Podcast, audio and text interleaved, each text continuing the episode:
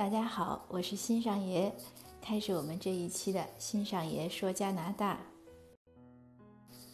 首先呢，我要非常诚恳的感谢诸位听友对我的支持。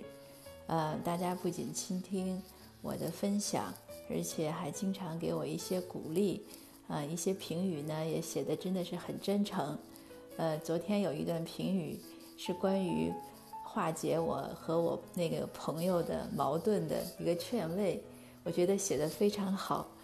那本来我录完音之后呢，也想把这个分享发给那位朋友听，可是又觉得好像有点挑事儿。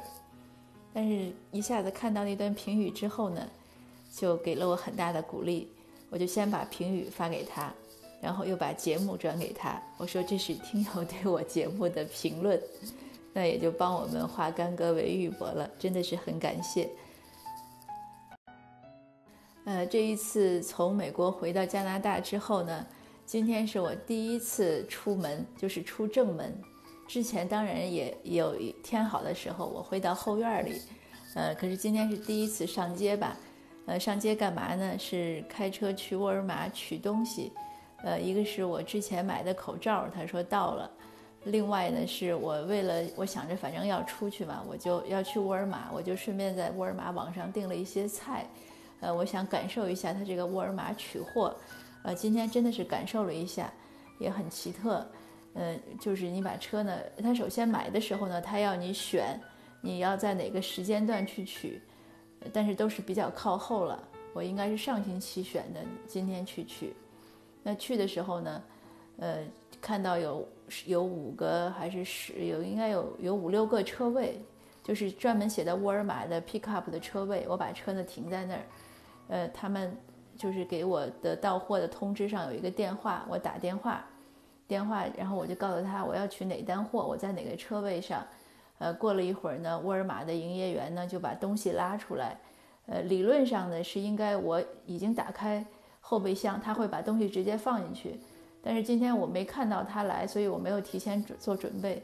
那等他来的时候呢，我又去开开车后备箱，他把东西放进去。因为他来的时候，其实我在车里没有戴口罩，可是他已经出现了，我又不好意思又戴上口罩下去，我觉得那样也实在有点不太有点不礼貌。呃，然后但是我确实很注意跟他保持两米的距离，因为这是我们这边。卫生官员建议的就是戴不戴口罩不重要，呃，但是一定要保持两米的距离。嗯，对，说起来戴不戴口罩，这个我们可以下一次再做一个分享。现在加拿大这边的卫生官员呢，也终于改口了，说戴口罩呢，呃，也许可以有一些预防作用，呃，也很有意思。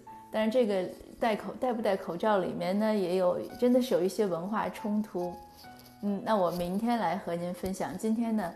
呃，我的主题呢，其实是，呃，除了这段插入的聊天之外，是一个也是有读友提出来，就是呃，孩子要留学呀，或者家庭要来移民，呃，来之前他们希望孩子做些什么样的准备，学些什么东西。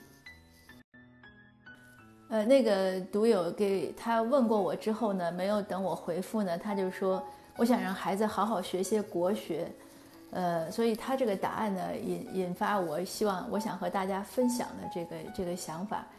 呃，首先国学是什么呢？国学其实不是一个严谨的说法。呃，这个不是我讲的，是周有光先生讲，他很很反对国学这种提法。但是现在我们看满大街都是，呃，其实是个简单的一个拨乱反正的一个解释吧。为什么说国学这个说法不严谨呢？呃，如果你要说国学。那其实你就是把所有用文言文写的东西，一些图书啊、文字记录都称之为国学。你是相对于非文言文，那包括呃白话文，包括其他的语言文字。因为我们古代的典籍中，包括各个科目都有，只不过是用文言文记录和表述的。当然，我们可能常规的想法中想到的国学，是指的中国的。呃，文学、历史、思想这些内容，呃，也包括中医吧，像《黄帝内经》啊这样的。你想，呃，还有一些就是相关的一些文化方面的书，我们可能把它认为是国学，那也 OK 了。我们也不去分辨这个概念这个学科的建制概念了。呃，但是如果您的孩子要来留学，呃，或者您家准备要移民过来，呃，孩子出生在中国这样的情况，就是你希望他学什么呢？我的真真实的体会的分享是，第一肯定是学英语，这个英语不管怎么学过来都不够用，所以我这些年来的很多同学啊、朋友的孩子过来留学，我都是建议他们，呃，比如说九月份开学，那你七八月份就过来，过来呢，呃，你找个英语辅导老师学一下。这说起来也挺有趣的，前几年那些孩子呢都听。呃，都要找一个要听。今年来俩孩子呢就不听，俩人都特自信，都说能看小说，能能听懂英语歌，可以看美剧。嗯，反正谁都不要找，因为也确实不是我出钱，是人家家长出钱，那我也不能强迫人家一定要找。我为什么说一定要找呢？因为我的小孩从来，呃，这个我也有写过故事。他一年级第二学期来的，刚来我们没找，但是。呃，大半年之后开始找，一直补到现在，他觉得还是有用。呃，为什么？因为家里没有这个语言环境，所以就不能给他一些，呃，平时就是他只能在学校受到这样的影响。那学校之外的时间，他都没有语言环境，所以有的时候有些老师可能讲的也不是那么清楚，那他就需要额外的补课。所以我小孩呢，就一直这么多年，你不管他什么课。课外班他要补或者不上的，要上的，他唯一英语这个都没有变。像今年那两个小孩呢，都是来读高中十年级，他们两个都不肯上，不肯上。当时我就讲，我说你们肯定是跟不上，他们不相信。事实呢，果然是跟不上。包括今天早晨有个小孩发过来说：“阿姨，你帮我看一下这个邮件。”我看了一下，我说：“你自己看。”他说：“我看不大懂。”我说：“那你慢慢看。”就是因为这是基本的，就是如果你不补，你刚来的时候肯定是跟不上，而且年龄越大呢，会越有这个问题。一方面是学的可能要慢，另外他越大的时候，他越年龄越高，年纪越高，他接触的内容越复杂，对吧？你如果一年级刚来，那很简单的小孩肯肯定很快就学会了。那你十年级、十一年级再来，那个科目用中文说，可能有的孩子都听不懂。他在用英文说，你像什么微积分什么，这个就太难了。所以英语呢，确实建议大家一定要补。呃，另外呢，就是还说回这个国学，就是我们古代的这种，或者说我们传统的文化文学，要不要补呢？呃，开卷有益，这也是我们，而且另外呢，这个是，呃，我们中国人嘛，我们肯定是自己的文化，呃，文化呢是不可不可缺少的。这个文化的重要性呢？我会有其他的节目，我们再分享。呃，那我今天想说呢，就是，呃，如果你时间很短，呃，孩子已经决定要来了，离走之前呢，不是说有那么一两年，而且可能就只有几个月，那你更重要的补什么呢？补他的三观吧。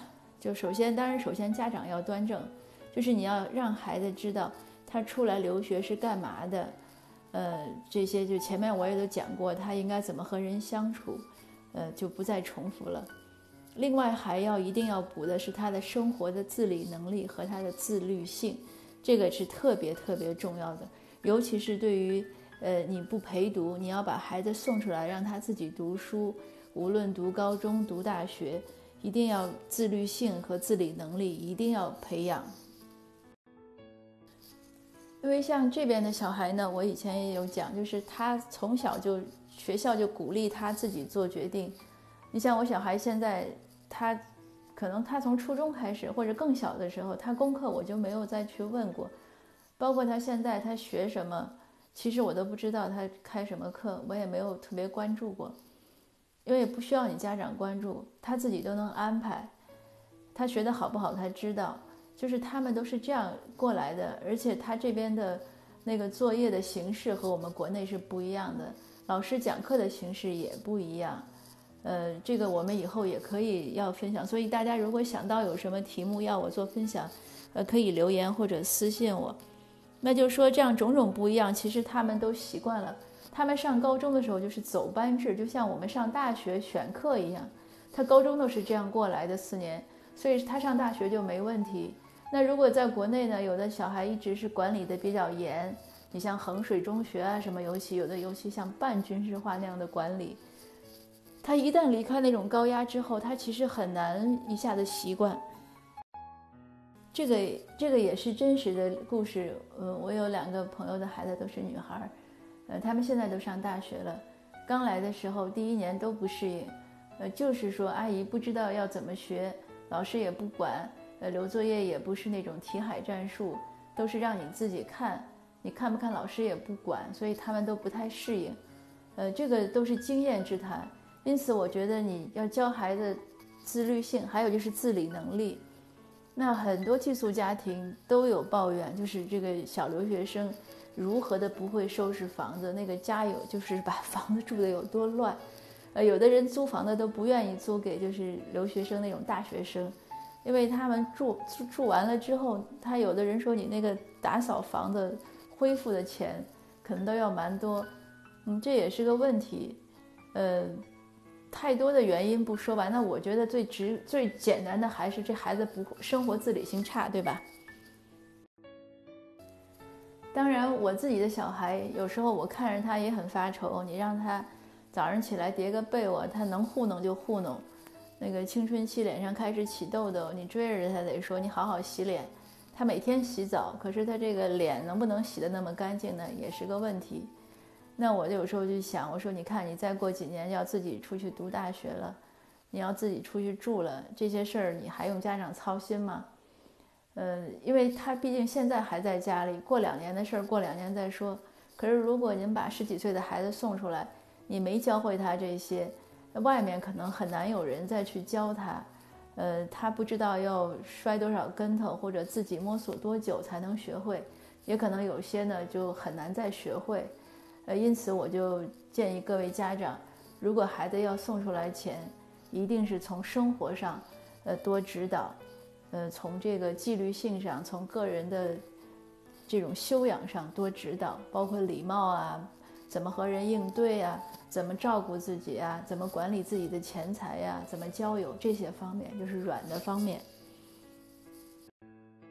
呃，这个方面以前其实我写过一篇文章，在我的公号里也应该有。那个文章有一段时间也被转的比较多，就是留学生送出来之前必修的三门课，大概标题是这样。